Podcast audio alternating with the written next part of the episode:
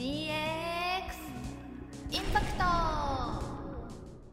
さて今週も始まりました。DX インパクト。は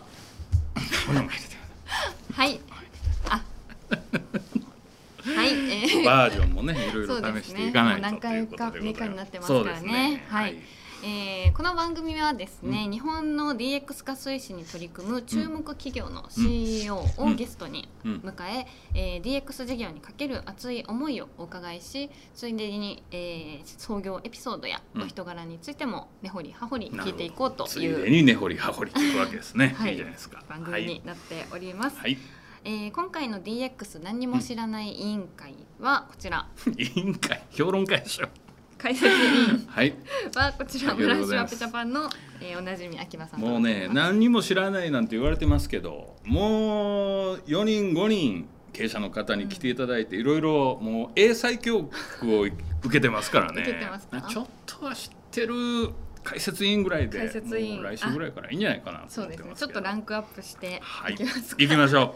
はい。今日は？えー今日のゲストではご紹介していきたいと思います、えー今週ゲストにお迎えをするのは、はい。えー世界の健康寿命を最大化を目指すヘルステックカンパニーうん。で、はい。えー、がん心疾患脳疾患の三大死因や生活習慣病などあらゆる疾患に対する予防普及サービスなど、まあ、健康に関わるテックカンパニーというところの、えークラップ株式会社の代表原さんです。世界の寿命？健康寿命を？最大化を目指す。最大化を目指す。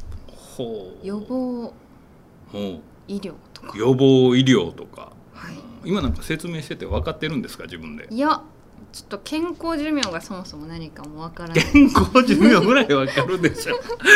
あそっからですかい樋口やさー健康への関心あんまり高くないのかもしれないまだ若いからね。考えたことがあまりなかったですうんなるほど。ね、まあ、僕なんて今あの54でしょ。う、はい。だんだん人生も折り返しに入ってくるじゃないですか。うんうんうん。となるといろいろちょっと健康とかはい。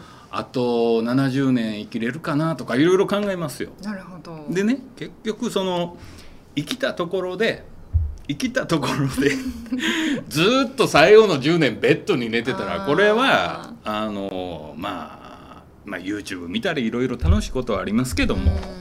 まあこれは多分健康寿命と言わないと思うんですよ。まあ、アクティブに、まあ、行きたいことを行きたいとこに行けて食べたいもの食べれて、はい。うん。まあ、それを伸ばそうというそういうことじゃないかなと思うんですけどね。なるほどですね、うん。それがまあデジタルの側面から叶うっていうところはそれと DX がどうこう絡んでくるのか、はい。DX インパクトですよこの番組は。ぜひ本当ですね、うん。これはインパクトですね、うん。じゃあちょっと早速 あのはい。前置きが長くなりましたけれどなるほどなるほどなるほど。もそうですね。はい、はい。原社長をお呼びしたいと思います、はい。えーよろしくお願いいたします。よろしくお願いします。失礼します。わざわざどうもありがとうございあ、ます。こちらこそありがとうございます。ありがとうございます。ちょっとプロフィールを見てですね、まあ、僕もいろんな経営者の方会ってきましたけども、はい。ちょっとユニークというかちょっとご紹介してくださいよ、樋口さん。はい。じゃじゃん、えーでは私の方からご紹介していけたらと思います、えークラップ株式会社原拓也様ですね、えー1987年生まれですね、えー慶應義塾大学を卒業後新卒で日本テレビの系列局にアナウンサーとして入社。アナウンサー。アナウンサー。まあ DX インパクト。あれ？あら、恐縮ですすけれども。はい。でで、えー2012年にジョンソンジョンソン入社後、えーうん2015年日本営業表彰を受賞、はいでえー2016年に1社目の起業をされてその後ヘルスケア会社へ事業譲渡をされました、はい、でその後2社目のヘルスケア領域でクラップ株式会社を設立、はい。でえー生体データを活用した予防医療サービスやがん治療サービスを提供しているというところですね。えーで全国の病院や研究機関と提携し、えー顧客の健康寿命最大化を実現すべく事業展開をしておられます。で、えーまたうん。一方でですね、はい。医療辞典のように各病気の治療や予防を分かりやすく解説する YouTube 医療チャンネルうん。ドクターカワディの YouTube 病院にクラップ社代表医師の、えー川田様と共に出演もされていると。YouTuber でも YouTuber アナウンサーでであり。社長であり YouTuber とこう。もうなんか2回ぐらい人生生きてるような なんかこう濃さがありますね。どこから聞いていどったらいいこかっていう感じですけ大学はいわゆるあの SFC っていうあ、そうです。はい。慶応大ね学の総合政策学部ですね。ほう起業家すごい多いんですよね。人も起業っていうのをある程度念頭に置きながらその大学を選ばれたんですか？そうです。それで言うと、うん受かった学部はそこしかなかったっていう。じゃあ学部がそこしかな けく経済とか行きたかったんですけど、うんそこちょっと落ちてしまったんで、まあ、たたまたまその総合政策学部っていうのが受かったので、まあ、そこの、まあ、問題解決志向がすごい高いんですよ。そのうん何かの課題に対して問題解決をしていこうっていうのがあるので社会の課題に対してまあ、クックパッドを作った創業者ですとか、そういうのも結構はいるので、うん。まあ、起業はどこかでしようかなっていうのはうん思ってました。ね。なるほど。ユニークなね方が多いですよね。そうですね、うん。結構変わり者が多いって言われうるまあ謙遜されて不ますけども行ってみたいもんですよ。いやたまたま受かったのが SFC でなんてね言ってみたいもんですよね。ちょっと貧縮回数なんで。かなり勉強受験勉強したんで。いやもちろんそうですよ。いもう一生したくないですね。努力の末のということで。でそれではい。アナウンサーになられると、あそうですね。なんかこれはどういうことなんですか？もともとあのジョンセル・ジョンソンの医療会社は、うん。その受験させていただいて落ちてしまったんですよ。大学生新卒の時に。落ちましてでまあいろいろそのメディアですとか、い。そのまあ、医療自体興味あったんで、はい。いまあ、いわゆるリクルートさんとか、まあ、いろんな企業を受けたんですけど、うん。アナウンサーって結構一流の人たちと話を、うん。まあ、インタビューという仕事を通してできるので、うん。うん。まあ、その病院の院長先生にいろんな取材もできたりですとか、まあ、スポーツの取材もなんかトップの人たちに話を聞けるっていう仕事を通してっていう意味でアナウンサーにうんなってみようと思 って。なってみようと思って、はい。はあ。受験頑張った形ですうねん。慣れちゃったっていうことなんですか？結構大変でしたね。へー。倍率高いじゃないですか、はいはい。で全然アナウンススクールとか行ってなかったので、うん。みんなもうザ・アナウンサーになる人たちみたいな、うん。滑舌も皆さんすごいいい人ばっかりだったんでうん。全然良くなかったんですよ。本当にもう話すの苦手で、でその鬼の訓練で少し一般人ぐらいまでこう上がって、もうん。うちょっと潮時だなと思ってやめて。でもう一回ジョンセン・ジョンソン受け直したっていう形ですね。え結局何年ぐらいやっていらっしゃったんですか？多分あアナウンサー史上最短ぐらいで辞めてるんでへー多分11か月とかですね。あの11ヶ月。でも一応有給紹介して1年みたいな感じで。ちょっとアナウンサーに怒られるかもしれないんで名乗らないように流してるんですけど。うんでも一応あのニュースとかもあそう読んだですね。りも11年前ぐらいは読んでましたね。なんでちょっと忘れましたけど。で要するにその新卒の時にはい。やっぱり当初目指してたそのはい。ジョンセン・ジョンソン。そうですね。にやっぱり行きたいということで。そうですね。やっぱり行きたかったですね。ほう。2回受けてるんで、うん。そあ、2回目でうまく勝って入ったっていう形ですねそもそもそこまでしてその医療の分野に、はい。うん行かれたいというふうに考えられたなんかきっかけとかっていうベースみたいなのなんかそれで言うとあのすごく親族が、はい。あのがんで亡くなってるんですよ、うん。そう祖父母も肺がんで亡くなってますし、うんなんかその病気で亡くなるっていうことの体験を乗り越えるのがなかなかやっぱ亡くなった親族って悲しいんで、うん。それを何かしらこう医者ではないので、はいそのまあ、その医療会社で解決できたらいいなって思った時にうん。やはり世界で一番、まあ、医療会社の大きい規模でやってるのが、まあうんジョンセン・ジョンソンさんだったので、まあ、そこはちょっとチャレンジしたいなっていうので、うん。まあ、主にがんの患者さんとかいろんな方のうん。手術で使う医療器具うん。を販売してたので、うん。そこはすごく勉強になりましたしお医者さんとかもいろんなやはりすごく頭いいので、うん。その医療従事者の方の医療の現場とか、うん。まあ、今だとコロナで非常に圧迫されてますけど、うん。そういうところもうん。なんか見れ見られたっていうのは良かったなっていうのはうん。アナウンサーよりそっちの方が仕事を話せるかなと。なんかすごいね。いや全然ですもでもそのお話聞いてますと、はい。念願かなって、まあ、はいジョンさんとジョンソンさんはい。に入れたら、それでいいいいんじゃないですか。ずっとジョンうさんがそうですね。それで言うとかなりちょっと生意気なことを言うと あのジョンソン・ジョンソンってものすごい60数カ国であるんで、うん。そこで経営サイドまで20年かけていいくんだったらあ。の、うんまあ、すごい世界中の医療のトップで、まあ、それこそそのバイデン大統領とか、うん。トランプさんとかもジョンソンのトップの人とかってもうちゃんとホワイトハウス呼んだりとかするぐらいの影響力はあるんですけど、俺それ無理だろうと思って、うん。ちょっと。そのある程度その自分の目標の営業で、まあ、ちゃんと成果出すとか、うん。あの病院さんに感謝されるぐらいの成果出したら、まあ、自分で医療会社作って、うん。あのまあ、周りの仲間たちとうん。目標、まあ、世界中の健康寿命に貢献するっていうようなところ、まあうん、寿命を伸ばすっていうところですね、うん。にした方が自分としてはチャレンジできるかなと、まあ、それはジョンソンいたらすごい楽しいと思うんですけど、うん。まあまあ、大きいことはできるんですけどやはりそこは起業して自分で会社を経営していった方が、なんか自分のしたいことはできるんじゃないかなっていうふうに思ったのが理由です、まあ、ちょっと真面目な感じになって。すごいんですけどは自分で医療会社を作ってなんておっしゃられましたけど、はい。そんな話初めて聞いたわ。なんていうの？えっと今自分で広告会社を作ってとか、うん。はい。人材会社を作ってっていうのは聞いたことあるけど、はい。医療会社を作るっていう発想自体がまず普通の人ってあんまりないんじゃないですかね。あそうですね。多分その医療畑ってかなり特殊なんで、うん。そこはあの、まあ、どちらかというとこう、まあ、起業してもなかなか売り上げとか上がんなかったりとか、うん。大変なことすごいあるんですけど、うん。やはり医療の専門だったので、うんうん。まあ、医者の仲間と一緒にこう会社をやったりとかしていくと、うん。結構医療って問題点がすごい多いんですよ。うん。例えばなんかそのがんだったらうん。早めに見つかればうん。治ったのに、うん。見つかるの遅かったからうん。もう末期がんでしたとか、課題がすごく多いので、うん。そこの課題に対してしっかりと、あのまあ、商品として価値を出していれば、うん。まあ、しっかり会社自体はうまくいくなっていう、逆に言うと医療しかなかったっていうのはありますね、うん広告会社も働いたことなかったんで、うん。まあ、そのテレビ業界でアナウンサー1年やって起業ってなんかテレビではちょっともっと無理だなと思ったんで まあ、その医療でうん。やっていこうかなっていう形ですね。ね。うん。でも医療の分野でその IT とかうん。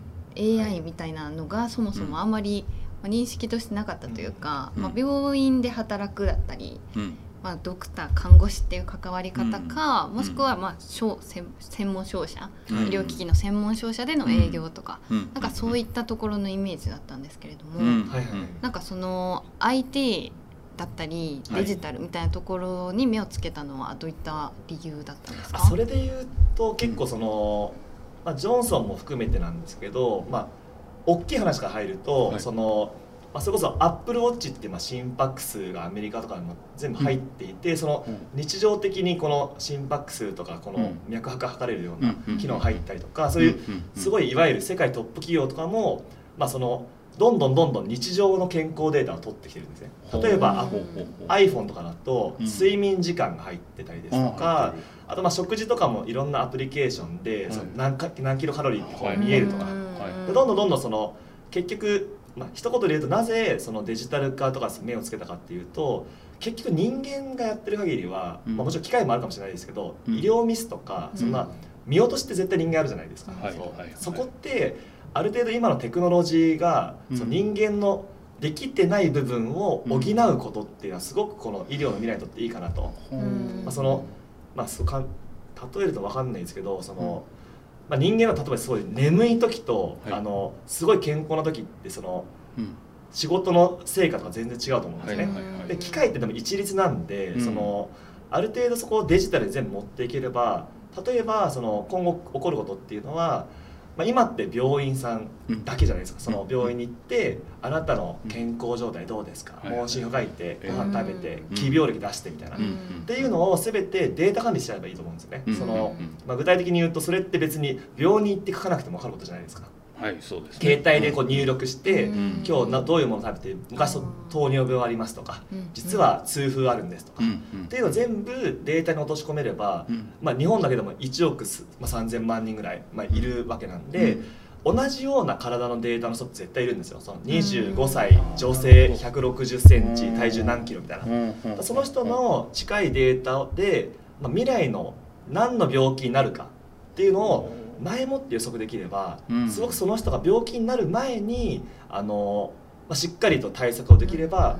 病院サイドも、まあ、ハッピーですよね。うん。で国の予算も使わなくていいんで国の節約にもなりますし、うん。何より本人の,、うん。あの健康寿命、まあ、健康である時間が伸びるので、ん。っていうのは結構、まあ、我々も結構エンジニアとかその、まあ、AI とか詳しい、まあ、同級生ですとか会社の仲間がいるので、うん。これは絶対まあ日本から始まっていくよりも全然海外がやっぱ早いんですよ。アメリカとかの方がうん。どんどんどんどん医療革命って起こってきてるんで、うん。先にあっちの情報を見とけば、うん。日本で流行る、まあ、要はなるほど前借りじゃないですけど前触れがもう あって。っていうので、まあ、ある意味こうインバウンドじゃないですけど、うん。海外の方が結構そういうデジタルブームはどんどんどんどん進んでってるので、うん。まあ、なので日本である程度そこを始めておけば、うん。まあ波に乗り遅れないかなって思うのと、うんまあ、何より周りの人が病気にならないようにしたいので、うん。そこは事前になんか貢献できできることないかなっていう時にん。まあその辺で確かに。行っていきたいなっていうのは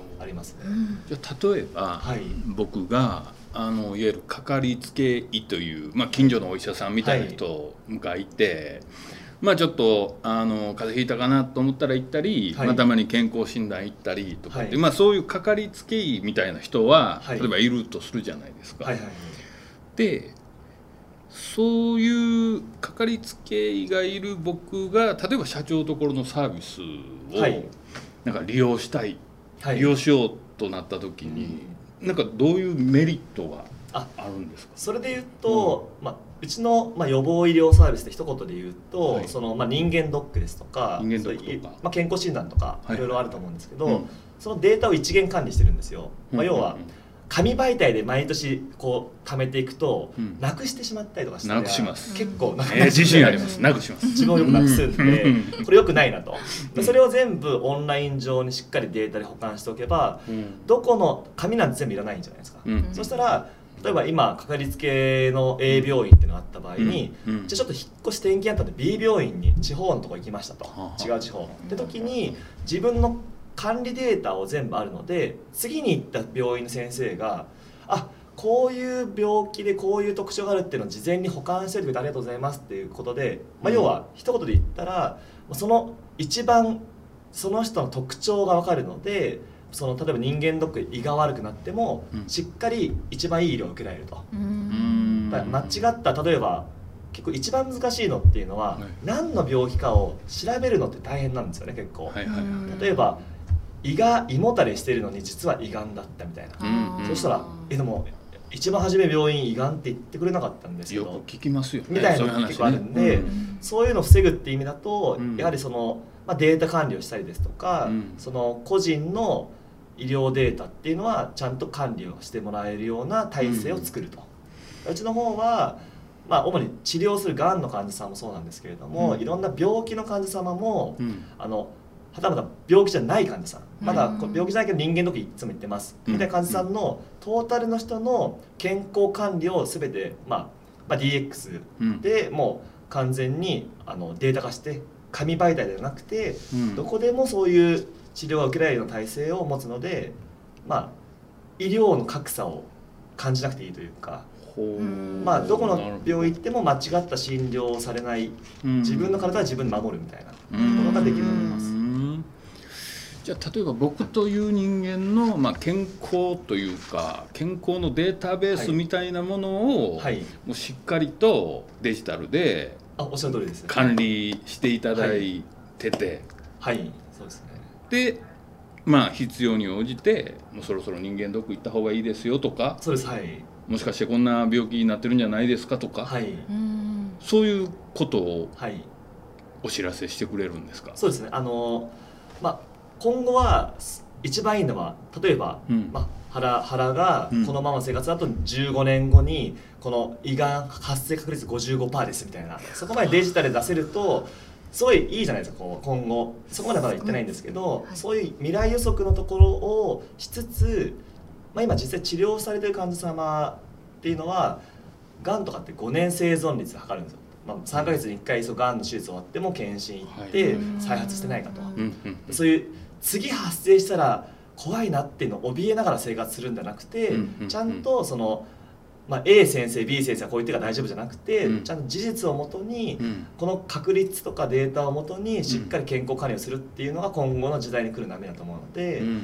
まあ実際なんかそのかかりつけ医あの先生が言うことだから絶対とか、そうっていうのは結構俗人的なので、それははい。なるべくその客観的なうん。ところにしないとあの先生はこう言ったから私でも病気見つかって今大変なんですけどみたいな相談来るので、うんうん。それはどんどん個人管理していけるような時代に持っていけたらなっていうのは、うまあ医療ぐらいだと思うんですよね。そのなんか基本的に仕事とかもじゃあ納期があって締め切りいつまでって決めたらその逆算でうん。こう対策するじゃないですか。うん確まあかに確かにそうでね。まあ、食事とかも体調コントロールもそうだと思うんですけど、うん。医療だけは病気が見つかってからスタートするんで、うん。その見つかる前に、うんまあ、結構その生活習慣病である程度出るんですよ。その、うんまあ、死ぬ、まあ、亡くなる病気は肺がんとか、まあ、がんとか、うん心疾患脳疾患と肺疾患なんですけど、うん入り口は意外と、うん。あの糖尿病とか、そういうなんか例えばちょっと痛風が出てるとか、うん。ちょっとなんかあの胃胃の潰瘍できてるとか、そこの時点で止めればあの、うん。さ先の重病になっていかないんでその入り口で止めたいっていうのはやっぱありますね。書道みたいなのがあそうです。すごい大事になってくるそれはやはり日本は保険制度が整いすぎてるので、うん。その結構アメリカとかだとその個人で健康管理保険がそこまで整ってないんで、うん。重病になればなるほどうん。医療費って個人負担が大きいんですね、日本で7割は国が負担して3割うん。健康保険なんで、うん。うん。なのであまりこう予防が広がっていかないっていう、うん。まあ、まあその根底にね。まあ、いいとこもあるんですけど、うん。もうどんな方でも均等に治療を受けられるっていうすごくいい国の医療体制なんですけど、まあ、一方であの自分で健康管理はそこまでしないうん。っていう。全然してない受け身な体制なのでうね。ちは我々の弊社としてはうん。その前向きに自分の体は自分で守れるようなものを、まあそのまあ、AI なり DX なり通してしっかりと自動化していきたいなっていうのはありますね。うーん。で僕がもし社長のところに登録すると僕のデータが社長のところにできて、はい。でそれを診断してくれるのははい。AI なんですか、そうですね。自動化なんで、まあ、いわゆる AI ですとか、ほう。まあ、その機械学習っていう、まあ、その人工知能っていうのはその A さん B さん C さんこうこういうデータありますと、はいはい。でその人の傾向によって対策っていうのを自動的に出すんですね。こう解決策っていうのを。うん。でそれ人間が全部やるのすごい大変じゃないですか、うん。その細かいそうですね、血液の数値とかそれを見ながら、うん。で最終的にはあまだ大丈夫ですよ、うん。みたいな感じででサクッと帰って「うん。いえいえいえ」みたいな。じゃなくて今後どうなるか教えてくださいよ。って時うん。にやはりその人ベースじゃなくてちゃんとデータをもとにどれぐらいの確率でこうなるからうん。具体的にこういう対策をしていきましょうっていうのがあった方がうん。まあ日常生活で言ったら単純に、まあ、じゃあ食事ちょっとこういうカロリー控えようとかはいはい。なんか運動習慣、まあ、30分はウォーキングしようとかっうん。ていうところまでうん。具体的に落とし込めるところまで持っていきたいのが我々でして。うん。まあそのまだ病気じゃないからいいですよみたいなところだとちょっとこう弱いかなっていうのはやっぱありますね。そうですよね、ではい。も具体的にこういうリスクがあるってオーダーメイドでというか自分のちゃんとデータにのっとってうんレコメンドしてくれるのであればやろうって、うん。ただ漠然とウォーキングがいいって言われてもうん。全然やる気にならないですけ漠ど然とウォーキングがええって言われてもな。はい。我々の結論としては、うん。その人ってかなりやっぱりその怠ける方向の楽な方にやっぱ行きがちじゃないですか。やっぱりそのあそうなんですか。私はなんか自分結構怠惰なんでそのご飯だったら美味しいものうん。ラーメン毎日食べたいとか食べたいです。みたいなのってあるんでそれだったらそういう生活をしてる中でもうん。病気にならないためにはどういうふうにするみたいなうん。ところの解決策を、うん。まあ、人間じゃなくてしっかりそういうデジタル的な紙媒体でなくて機械化するみたいなところは必ず今後多分やってくるだろうなっていうのはほうまさしく DX ですね。そうですね。デジタルトランスフォーメーションですね。はい。でその登録される方が増えれば増えるほどデータベースも大きくなっていくんで、まあ、ビッグデータじゃないですけどそそういうことになっていくわけですよね、はい。その揺らぎも少なくなっていくと。そうなんですよね。なのでうち自体があの他のまあいろんな会社さんよりもはい。特化して行っているのは、はい患者さんのデータをうち管理してるので、はい。病気になった方のはい情報っていうのはうちの会社のデータベースに入ってるんですよ。つまりそうするとどういう人がどういう経緯でどう病気になったかっていうのが具体的に分かるのでその傾向をしっかりと学習させればうん。多分同じあの、まあ、おっしゃられたようにどんどんその患者さんで増えるんですね、う。んその今がん患者さんもずっと増えてますし高齢化してるんで病気の人増えるので、うん。それをちゃんと病気になってない方うんうそのままだとなりますよみたいな。っていうところまで持っていけるとうん。すごくこう、まあ、DX 化することによって医療が、まあ、遠隔診療ですとか、医療のビッグデータをもとにしっかりその人の寿命を伸ばすためにはこういう生活をしてこういう検診に行った方がいいみたいなところまで持っていけるかなっていうのは、うーん。じゃあ僕がそれ登録させていただくと間違いなく飲みますよね僕の寿命はね。はい。そうそれを目標に、まあ、一番今うちの会社で取り組んでることっていうのはもう実際病気になった方はい。があのどれだけあの、まあ、寿命を伸ばせるかうん。っていうもう要はがんになってる方なった方ががうん。例えばあの、まあ、仮に胃がんになりました。はい。乳がんになりました。うん。でまだ手術すれば取れます。うん。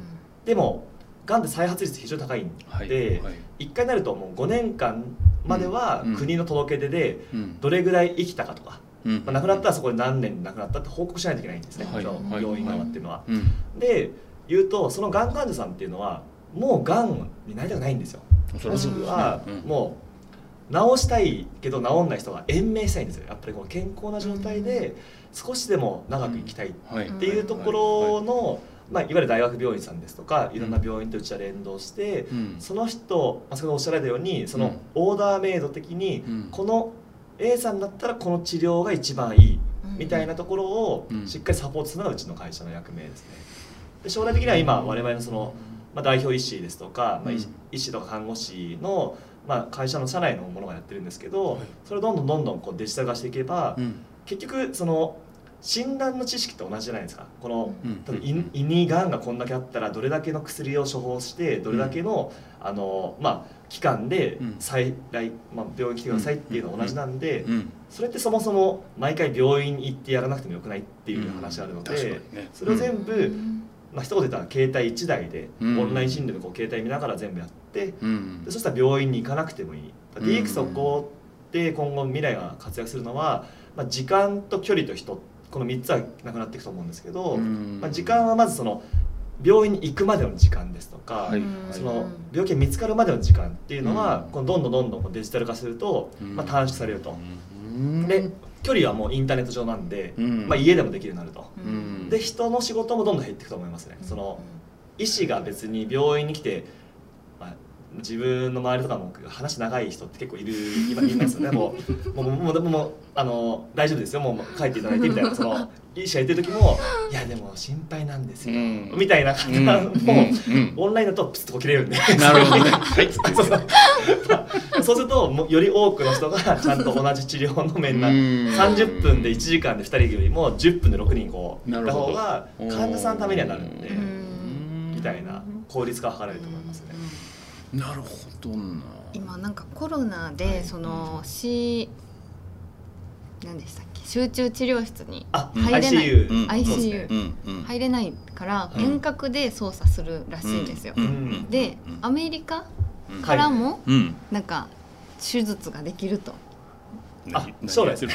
将来。アメリカから手術ができる。将来的には今 5G とかでどんどんあの通信があの活発、まあ、化してるので、う。んその先ほど申し上げたあの距離の問題なくなってきてるんですよ、はいつまりあのコロナでいうと、まあ、コロナの患者さんの時っていうのは、うん。まあ極端に言うとなるべく人いない方がいいじゃないですか。その医療体制としては多分看護師さん、うん。医者技師さんとかいろんな何十人もいるよりは、うん。最小限で、まあ、他の医療従事者でも感染しないようにうんするっていう意味で遠隔で診療できるような体制が病院で整えられていてうん。最近ですとあの、まあ、医療カーですね医療専門の車に看護師さんとう。んあとその、まあ、実際に治療する、まあ、医療スタッフうん。だけ乗って、まあ、医者がいないって状態で。うん。でその医療カーで回っていくとその医師が遠隔でうん。その状態を見てオンラインで問診して、うん。まあ、要は医者がいなくても診療できる体制のサービスとかが結構大手さんが出したりとかしているので、うん。どんどんその距離の問題が今回の DX とかうん。で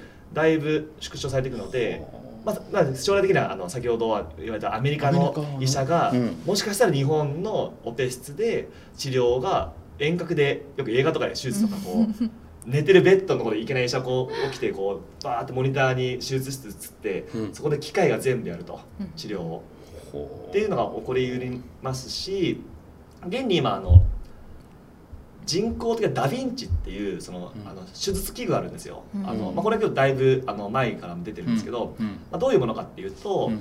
前立腺がんとかそういうがんの患者様の医師の腕じゃなくてうん機械があの全部その術野とかを全部あの治療でオペをしてその医者はその横でモニターをこう見ながらその、まあ、要はゲームするじゃないですけどそういう医療機器の中で動かしてこう動かしてるものが具体的に患者さんの中で機械がこう治療を全部するっていうのがあのもう今どこの大学病院さんでもやられていて何がいいかっていうとあの人間の体ってやっぱこちら側がこう曲曲がらないとか360度曲がらないじゃないですか。で届かないところにもしっかりとダ・ヴィンチっていうその機械はまあ360度機械なんでこう動くんでがん。の取り除きができないところも全部治療できるので外科医の腕となって全部行ってくれるみたいなところはもうもう数年前から全然もうやられてるのでどんどんどんどんこの医療患者さんは麻酔で寝てるのってわからないと思うんですよ。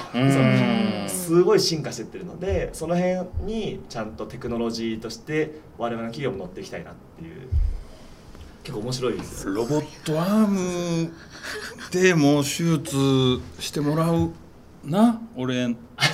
僕まならない方がいい。ますまだならない要はその医療の世界っていうのは、まあ、今回のコロナのあれをちょっとニュースで見聞きしてるだけでも、はい。なんかこの既得権益とか、ね。なんとか医師会とかっていうのがあって、もうオンライン診療を導入するだけでもなんか吸ったもんだあるんでしょやっぱりああいう。まあ、これちょっとぶっちゃけトークで。ぶっちゃけトークでまあ、まあ全然使っていただいていいんですけど、うんうんあのまあ一言でちょっと結論を言うと、うんうん日本の規制はめちゃめちゃ厳しいです。あそうのっすかそのオンランイン診療をした、うん。あのうん。まあ、某医療会社さん代表は自分もすごい仲良くさせてもらってるので、そのコロナの前から遠隔診療ってうん。どんどん流行らせていこうと、うん。なぜかっていうと病院の,、うん。あの要は病院側もうん。負担がなくなると、うん。わざわざ患者さんをさっき言った30分1時間1人見るよりは、うん。まあ、10分ごとに、うん。もうオンラインでももう医者が処方を出した方がいいと。うん。で患者さんも地方とかだと病院が近くにない、なくてはい歩けないとか、その車椅子だけど、なかなかこう病院に行くほど身寄りもいないみたいな人も、うん。スマートフォン1台できるわけですよね。うん。っていうのでもうだいぶ昔からやってたんですけど、うん。全然流行らないと。なぜかっていうと、ん。認可が下りないんですよ。認可がね。まあ、うん。某省庁に毎回その代表は週1でこの、まあ、永田町とかの経産省でも担当者頭下げて、うん。なんとか入れてくれと。うん。って言っても、まあ、それをするとうん。損する病院もあるわけですよね、まああるんでしょうね。オンライン診療なんてうちの病院は入れませんと、パソコン分かりませんみたいな、うんうんうん。まあ100歳ぐらいもうんだからすごい長寿のなんか 医者がいるとすると例えば例えばですよ。もう120いやもう100歳ぐらいでもう頭カチカチのうちやらんそんなみたいな、で人もやっぱ意外と偉い人なんで、うん。そうするとその政治家の上の省庁の人のお偉いさんも、うんまあ、あの医師会のあの人が言うんだったらさ無理だな、うんもうごめんダメですみたいなあってでも海外のあともうそんなの流行りまくってるんですよ。もう、うん。そもそも中国とかインドってものすごい今医療がどんどん進んできていて、うん。もう中国で電話ボックスとかに、うん。その病気になった時に電話してでその処方箋がもうそのままもらえるとか、もうだから病院に行かなくていいんですよ。そうなんうん。でそうしてしかもその方が安いと。うん30%オフでその電話ボックス使った方はうん。その処方箋もらえますみたいなのとか全部すごい進んでて。日本ってやっぱその基礎経があるんで全然進まないんですよ。でねコロナでもう医療病院がそのいっぱい来てくれるなと。で一気うにん。もうガッて広がってうんその会社も一気に株価が3倍になってました。へ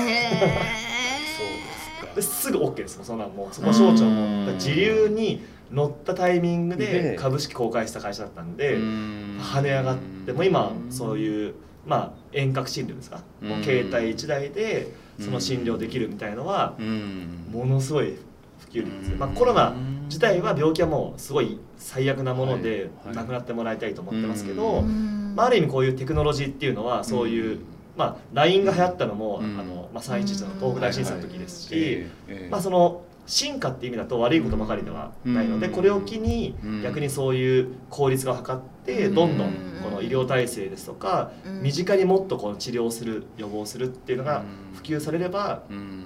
まあ、コロナがあの今後なくなってきてうん。もうもうじゃあワクチンもできて治療ができましたってなったらうん。そのおかげでここまで医療体制上がってきた。うん。みたいなところはうんありえるなとはうん。思いますね。うん。なるほどカットかもしれないですけど。いやもうカットかもしれない。病院の待合室に行って移されたりすることもあるからねわざわざ行ってね。確かになるべく行きたくないですよね。行きたくないですねはいうん。じゃあ大チャンスですねこれからね。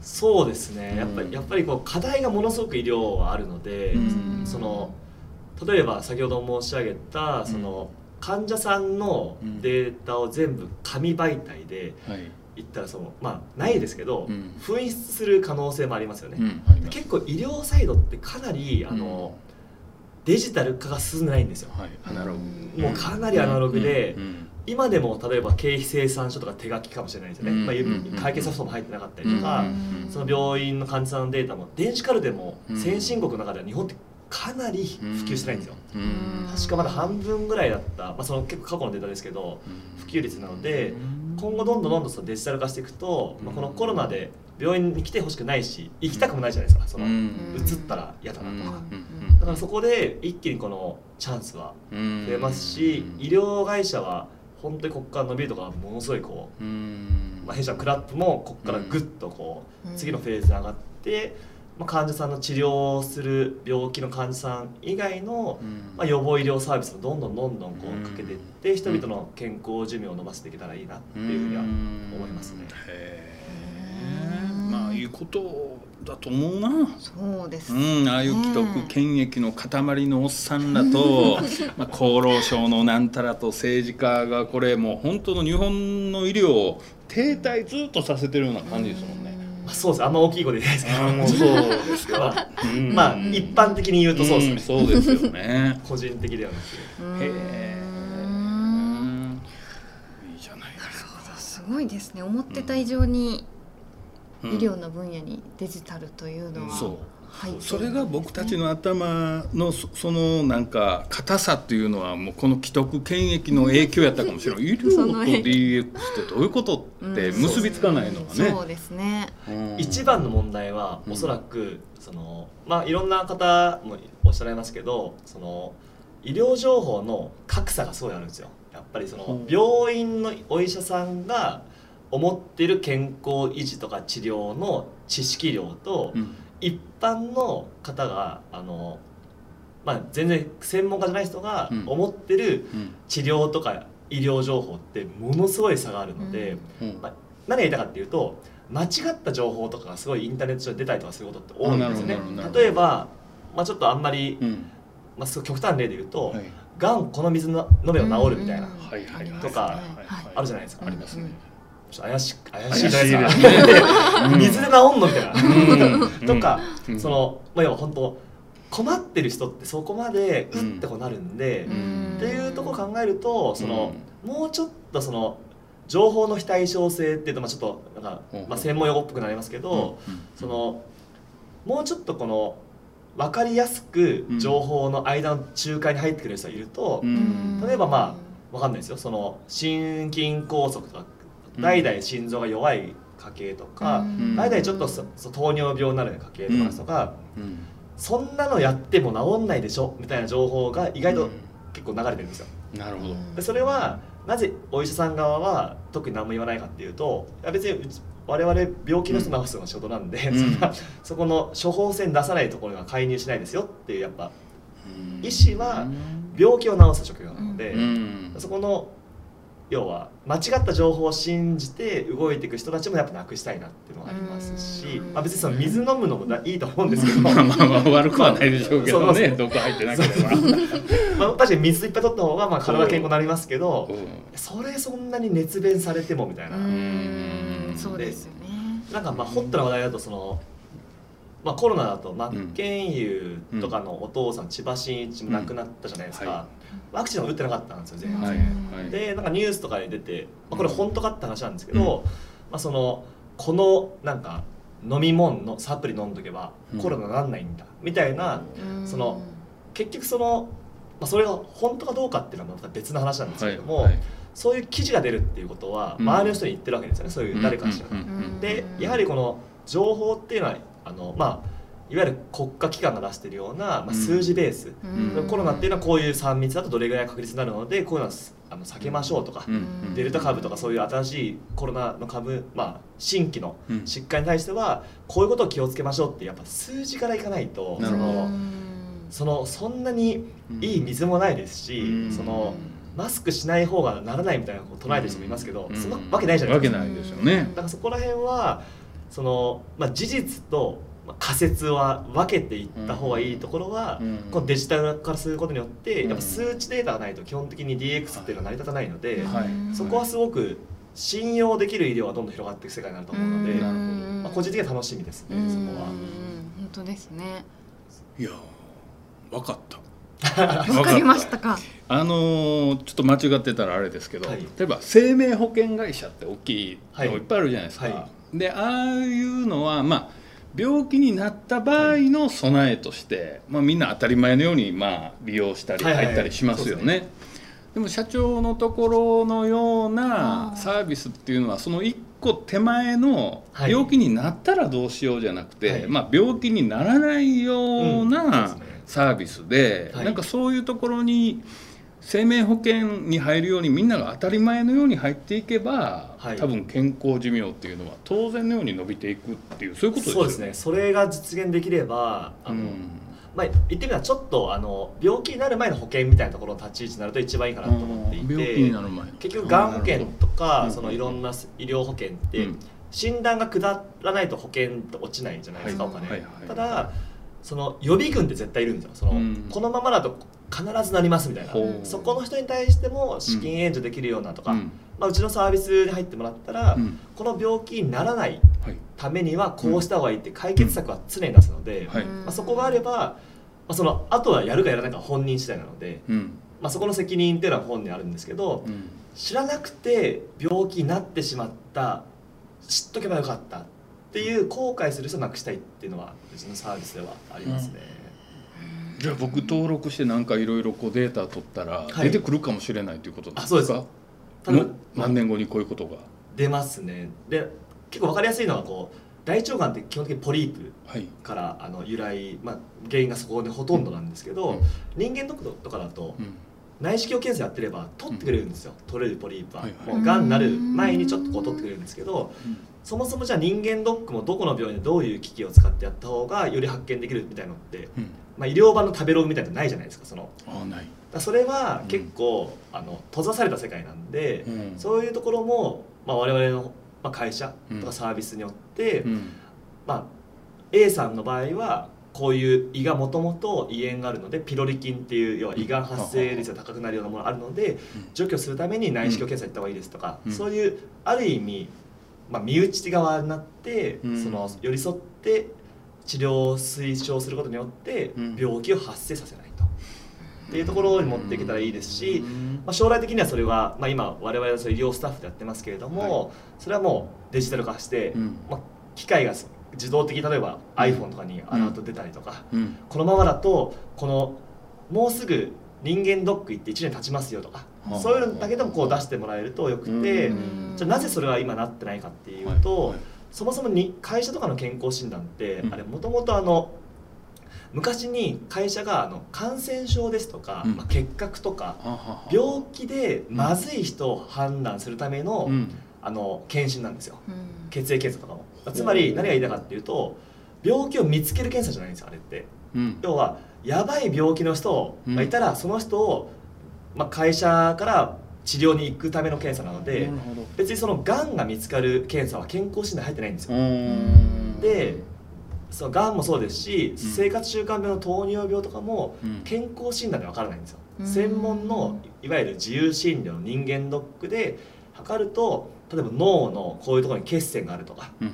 とかその胃に腫瘍があるとかうん。っていうのは見つけに行かないと日本は分かんないんですよね。で人間ドックって会社のサービスで全部負担ってないじゃないですか普通、うんはい高いですしね何十万高いです。もうほんと数万円したりとか、うん。高いもの数十万もいくうんので、うんそこをある程度こう価格をぐっとこう抑えられるような、まあ、サービスとかうん。出していくと、どんどん健康でいられる時間が増えるので、うん早く見つかればうん。早く治療できる、うん。だから病院側も入院期間が少ないから助かる。でみんなハッピーになるんですよね、うん。ウィンウィンウィンになるので、うん。ただ今の場合は治療で末期になりました、うん。で治療期間も長いです、うん。で医療スタッフはものすごいもう今もうコロナもあって人手足りないです。うん。でもみんな疲れてきてマイナスマイナスマイナスなんでそこをやっぱりこうデジタルで解決していかないと、うん。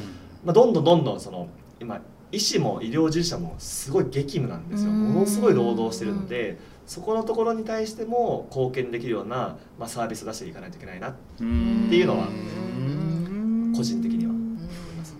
うまく連携取っていけばねそうなんですよね。みんなハッピーになるはずですけどもね、やっぱ取れない何かがあるんじゃないですかうね。ん 今後の構想だったりとか、うんはい。はい。まあどういうふうになんでしょう、まあ、健康寿命伸ばしていくかこうトレンドといいますか、まあ、うん個人でまずできることだったり、はいはいなんかそういったところってうんあったりしますかね。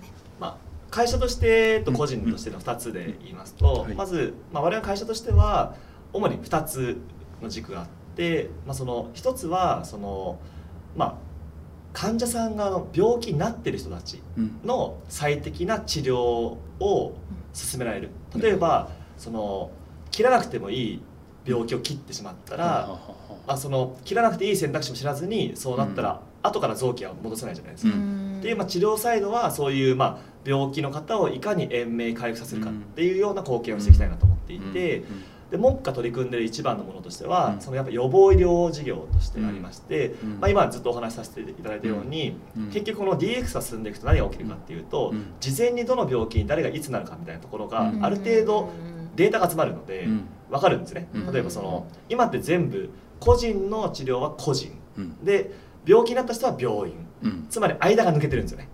うん。健康な状態の人は病院行かないじゃないですか、で病気だったら病院に行くと。この間の間にできることないのかっていうのがしっかりデータがあればうん。このままだとこういう傾向の人は何年後に何を発症するかっていううん。ところって分かりやすくなりますし、今遺伝子解析とかゲノム解析っていうその人の病気の起病歴から予測するっていうのもどんどん、うん。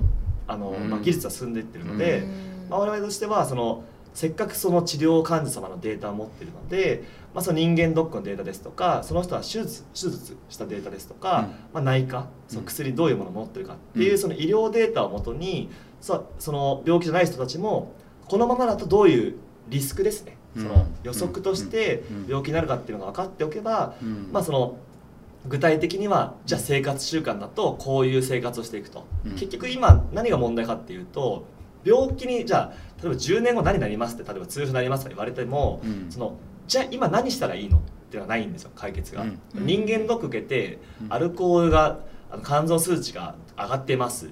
で胃の数値上がってますはい分かりました。じゃあちょっと薬飲みます、うん。でその後364日は何もしないじゃないですか、うん。もう。そこの日常習慣まで医療のうん。その予測を落とし込めるようなうん。何か施策っていうのが必要で、うん。これっていうのは病院はやらないんですよ、うん。なぜかっていうと病院っていうのは基本的には治療の患者様を助けて国の保険点数からしっかり、うん。あのまあ、収益化してるっていうのがあるので、まあ、だから自分の命は自分で守るっていうところに対して予防医療で進めていけたらいいなって感じですね。うん。まさしく健康寿命を伸ばそうですね。すっていうことですね。でこれ結構難しいのが、うん。あのまあ、いろんな会社さんがあの例えばダイエットアプリですとか、はい。いろんな食事管理アプリとか出してるんですけど、うん。なんかその写真撮ってカロリー出すとか、うん。今いろんな AI とかできてると思うんですね、うん。でそことうん。病気にならないのこのリンクがされてないんですよ。うん。例えばずっと毎日極端に毎日お肉を365日食べてたらいろんながん化するリスクも上がるし、うん。そのまあどういう病気になりますとか高高血圧になりますとか、うん。っていうのがあっても習慣を直そうとしないじゃないですか、はい、そこを埋める何かそのまあ病院側はやらないのでこういう民間会社が入っていって、うん、そこを例えばまあ一番いいのはその病気にならないために過ごすって難しいと思うんですよね、うん、毎日病気にならないために意識しますみたいなのって相当寿命を伸ばしたい人いるわけですか？ら そうですよ、ね、なんかもうめちゃめちゃ長生きしたいんだみたいな。もう絶対俺はもう100年生きるみたいな、うん、そんなアスリートの人いないんで、うん、ってなったらその日常的に使うその、まあ、サービスとかに、その医療データを裏側で取っといて例えば、まあ、食事、まあ、我々がやろうとしてるのは、そういうまあ、ダイエットアプリとか運動とかそういう会社さんと連動して、うん、そこの人たちが楽しくこうポケモン GO だったあれってすごい実はダイエットに効果ができて結果的にダイエットになってるんですよ。みんなこう動いて歩いて結果的に健康になってるとそこのデータさえうちが管理できるようになればその相手のユーザー側ですね顧客側に、この人こういう病気リスクあるからそこっていうのを連携してそのみんなが使ってるアプリから発信する方がいいと思うんですよね。結局まあ今まあ、かインスタグラムとか TikTok とかいろんな Facebook とかでアプリありますけど、基本的にみんな開くアプリってもう8割以上はもう固定らしいんですよ、ほとんどはもう決まったアプリケーションしか開かないので、そこに何かしらその、まあ、直接うちがこういうじゃあ皆さんに、まあ、こういう健康アプリケーション出しますは失敗すると思うんですよ。それはなぜかっていうと使わないからですよ、なるほどね。なので我々としてはまあ、医療サイドですね。こう、病院連携は全国でしてるので、まあ、こういう病気予備軍の人たちいかにそういう民間のいろんな企業さんですとか、まあ、会社としては社員の健康管理ってすごく大事な問題だと思うので、そういうところと組んでしっかりと普段の生活まで落とし込む、まあ、もちろん長くなりましたけど、日常的に生活習慣を変えなくても健康管理ができるように、うん、まあ、医療サービスをどんどん作っていって、うん、でまあ、特に健康意識が高い方、うん、一般の方、もしくは法人様ですね。その、うちの会社の人はみんな健康経営をしていきたいから、こういうその、まあ、システムとかを使ってなるべく病気になる前に見つけてくださいと、っていうようなそういう企業様向けにうちの今の、まあ、医療患者様のビッグデータあるので、そこをちゃんと貢献して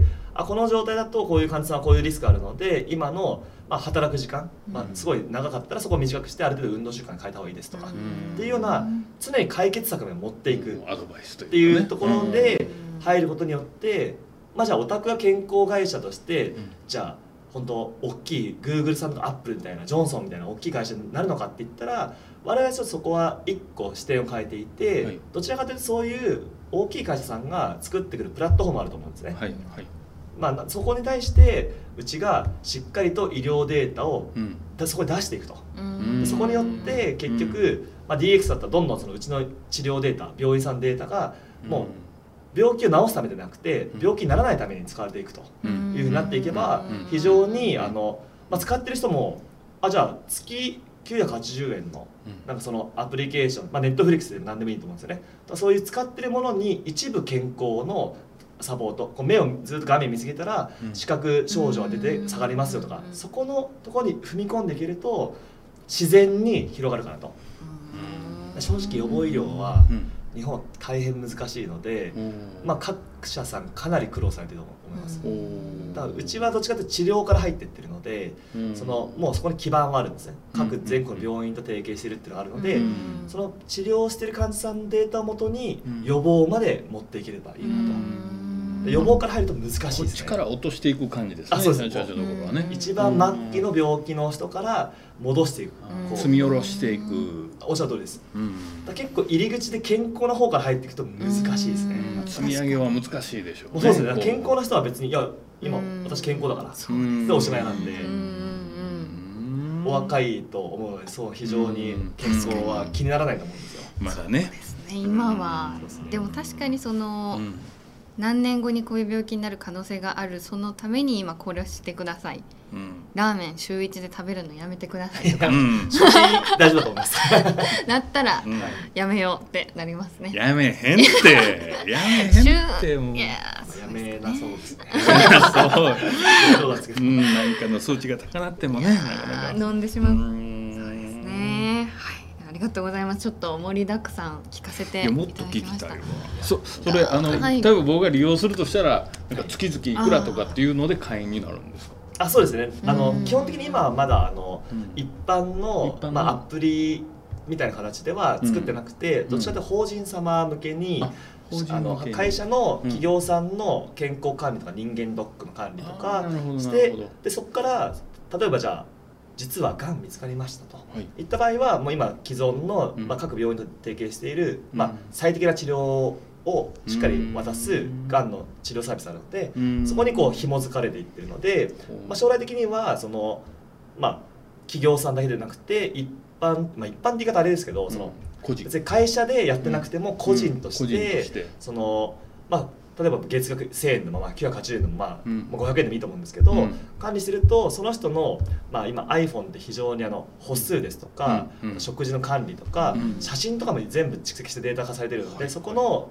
まあ、アップルとか作っているようなビッグデータのところにうん。健康の病気になる可能性だけを見つけるような形のうん。何かしらうちのサービスさせれば先ほどおっしゃられたあの、うんまあ、週1ラーメン食べたらうん。どんぐらい健康リスクあるみたいなうん。ところとか、うん。今結構血糖値とかってすごくあの関係するんですよ病気に。うん。血糖値って別にそのゆっくり食べたら食べる順番とかによってどれだけ上がるかとか、うん。でそのコントロールで睡眠とか眠くなったりとかっていうのは全部リンクしてるので、うん。まあ、その辺とかの体のコントロールをしっかりできるようなサービスっていうのをしっかり、うん。まあ、個人向けにも出していきたいなと思っていて、で企業の狙いとしてはその、まあ、将来的に病気にならないようになった場合は最短治せるようにっていうところがゴールなので、そのためにはどういうふうな生活習慣のデータとかそのその人の治療歴とかうん。うんっていうのを全部うちが管理できれば、うん。まあ、極端に言うと、うん。今じゃあ実際何やったら寿命伸びるんですか？とか、うん何やったら病気治るんですか？って時に、まあ、具体的にこれこれこれやってくださいと。うん。で今のここが問題なんでそこは継続するとこれぐらい病気になりますよと。うん。でもそれで最終的に判断するのはご本人様ですけど、うん。っていうのを数値ベースで出せると、うん。あじゃあこれでも毎日こんなにお酒飲んでこうちょっと唐揚げとか食べてたら将来的に蓄積していくとこんだけ病気になるんだってなった場合に、うん。じゃあちょっと減らそうとか、うん。でうちはそのすごい画期的にドンと変えるっていうんじゃなくて、うん。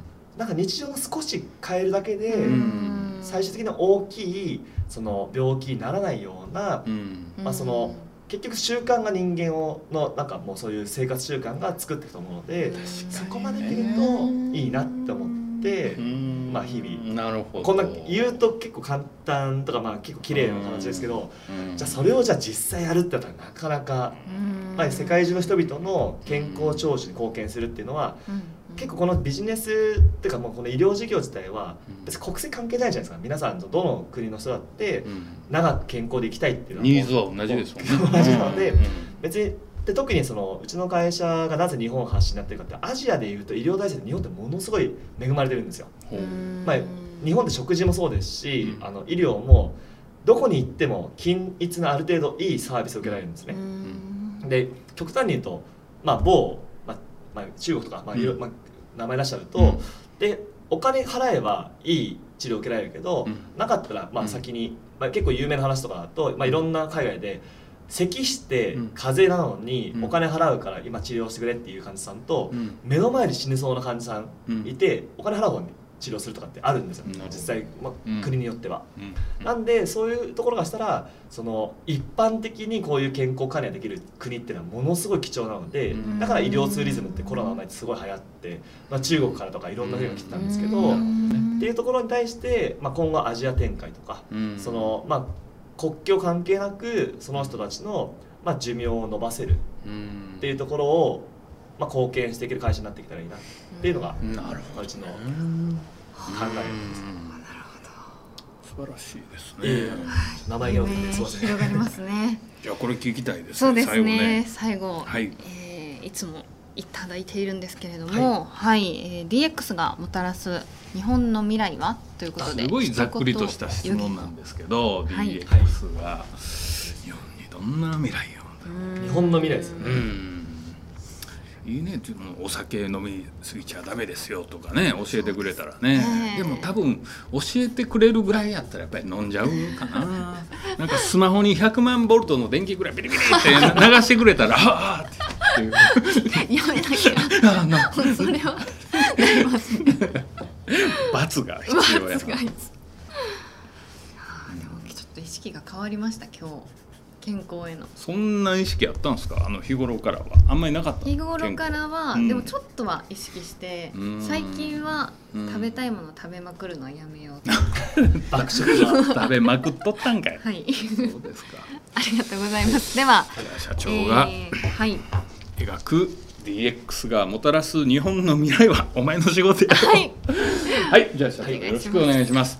じゃじゃん健康寿命最大国会っていうところでまあこれ前提としては、うん。あのまあ、DX が広がっていけば、うん。そのまあ、日本人でもともと健康寿命自体ではなく寿命最大国家なんですね、あー一番世界で寿命は長い国とうん。してありますので、ただ問題は健康寿命と、うん。まあ要は健康でいる状態の寿命と、うん。その亡くなる時までの時間が先進国でもかなりギャップあるんですよ。そのうん。まあ、過去のデータだと、まあ、男性だとまあ9.3年とか。で女性だと12年ぐらいがギャップがあるっていうのがあるので、結局その10年前後を健康じゃないまま過ごすっていうのは非常に苦しい部分が、うん。まあ、特に寝たきりとかだとうん。あると思うので、うん。まあそういった意味ですと、うん。まあ、実際 DX で、まあ、うん。日本人自体っていうのは非常にそのしっかりと健康管理とかご飯もしいろんなお野菜取ったりとかするいい習慣があって真面目に生活の医療に取り組めるっていう国家なので、まあ、ここから技術がどんどん上がっていけば、うん。この健康寿命ですねうん。その健康でいる寿命が最大化する、うん。まあ、医療技術ですとかうん。データとかっていうものでしっかりとそれが伸びていくってういうことを目指せるんじゃないかなとは。うん。そこに向けていろんな各社大企業さんもベンチャー企業もん。取り組んでいくことによって、うん。最終的に、まあ、国家レベルでこう動いてくれればいいですけど国はもう一律にしないといけないので、はい。どちらかと民間会社がしっかりとその寿命を伸ばすっていうところに取り組んでいくっていうのがうん。DX がもたらす未来かなとは思います。まあ、ある意味民間の中でいい意味で競争があればどんどんどんどん充実していくっていうことそうですね。こう競争して、まあ、いろんな企業がどんどん例えば糖尿病にならない人とかうん。そのこういう生活習慣病でも透析患者さんとかもうすごい大変なんですよ、もう、うんまあ、いろんな臓器が不全になってって、うん。毎週2回こう病院病院に通わないといけないと、うん。嫌じゃないですか 病院にそんな。うん。週2で、まあジムでもやらない。病院に毎週2回行って、そこは技術革新によって変わっていくと思います。うん。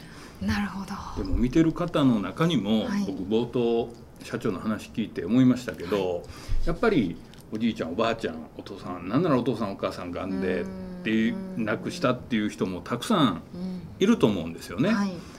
であの自分も昔あのお医者さんになりたいとか、ううんんって思いながらも、うん。まあい医大には行けなかった。じゃあもうちょっと医療の世界とはっていうような人もいたとすると、うん。うんね、社長のような、こういうサービスの中で活躍できますもんね。そうですね。そこは貢献できたら結局、まあ、病院とかうん。医師とか医療従事者でない人でもも身近にうん。その寿命を伸ばす、まあ、寿命を伸ばすっていうと結構大掛かりなので、う、うん。まあ、健康でずっといられる時間を一番増やすっていうのはうん。とても大切なことだと思うので、うん。まあ、そこは、まあ、我々は民間企業ですとか、うん。その、まあ、連携を取ってうん。どの企業がいいとかではなくて、うん。そこの横連携でしっかりとその病気とかそういうものに対しては取り組んでいくべきかなとはなるほどうん思いますね。うん。